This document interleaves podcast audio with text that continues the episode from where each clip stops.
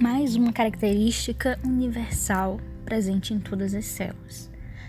Cada proteína é codificada por um gene específico. Então, conforme vimos nas aulas anteriores, uma molécula de DNA ela é muito grande. E nem toda ela é composta de genes, ou seja, partes que traduzem-se em uma proteína. Então, existem nas longas moléculas de DNA sequências especiais é, intercalantes, né? existe um DNA intercalante, e dentre esses vários tipos de DNA não codificador, podemos destacar sequências especiais que vão funcionar como pontuações antes e depois de um gene, ou seja, são sequências de DNA específicas que vão indicar onde começa e onde termina uma proteína, um processo de, de tradução transcrição.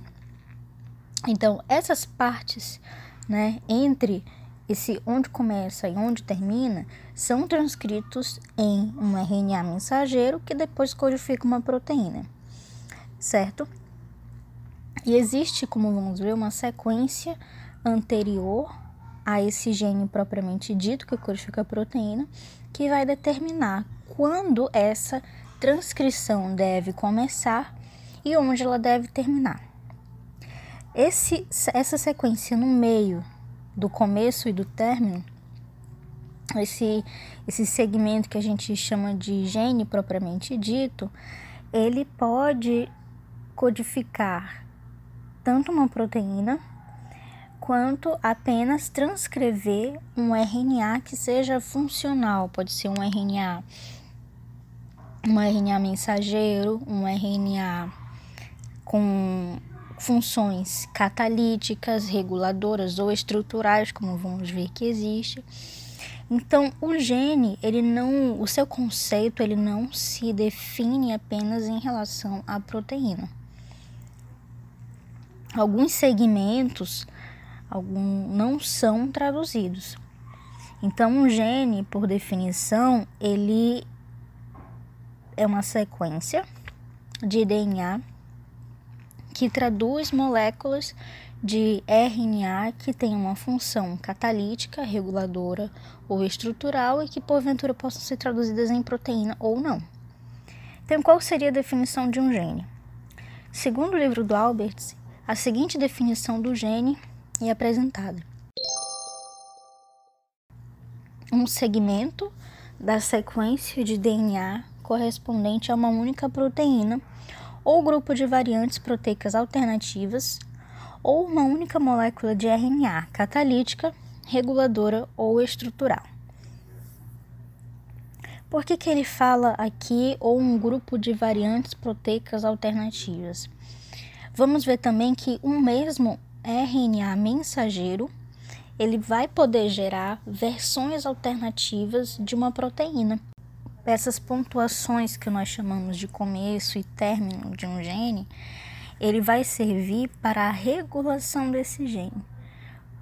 Os genes são reguláveis, ou seja, a expressão dos genes, a, a tradução deles não acontece o tempo todo em todas as células. Então, genes eles precisam ser regulados de forma independente. Cada gene vai ser produzido, ou seja, vai ser traduzido de acordo com a necessidade daquela célula.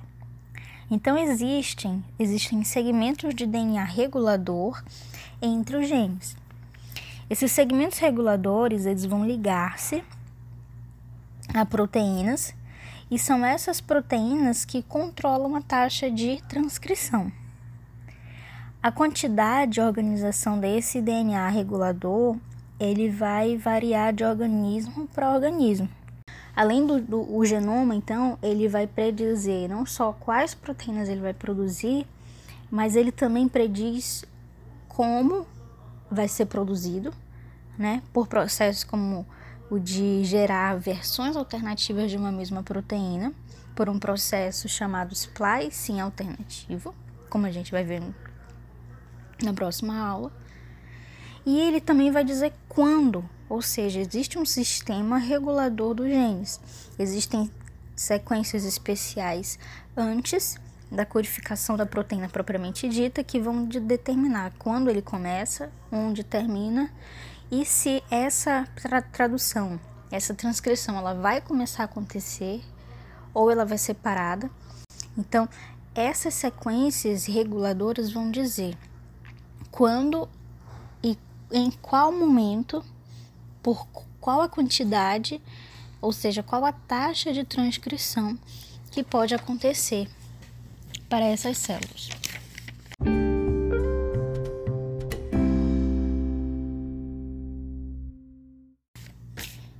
Então, recapitulando, cada proteína ela é codificada por um gene específico. Então, pelas moléculas de DNA serem muito grandes, elas contêm muitos, muitos genes.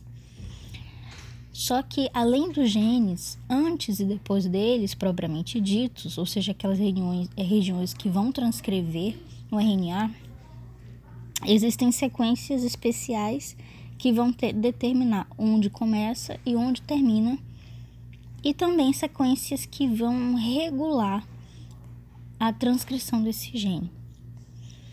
Essas partes, né, são intercaladas, ou seja, eu tenho uma parte que é transcrita em RNA mensageiro, que porventura é codificada por uma proteína, e antes e depois delas existem pontuações que vão determinar, através de sequências específicas de nucleotídeos, quando um gene começa, quando ele termina, quando ele poderá ser produzido e também várias outras sequências intercalantes que vamos ver qual é o, o, a função delas.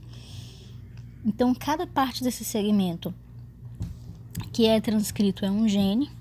Para ele ser um gene, ele deve ser uma sequência de DNA que corresponde a uma única proteína ou um grupo de proteínas variantes alternativas pelo processo de splicing ou a uma única molécula de RNA que tem uma função catalítica reguladora estrutural. A expressão desses genes, seja para a produção de uma proteína, um grupo de proteínas ou para um RNA com função específica, ele vai ser regulado de forma independente de acordo com a necessidade da célula. Segmentos reguladores ligam-se a proteínas que controlam a taxa de transcrição. E assim, dessa forma, a, o genoma ele vai predizer o que, como e quando se produzir as proteínas de uma célula e porventura de um organismo inteiro.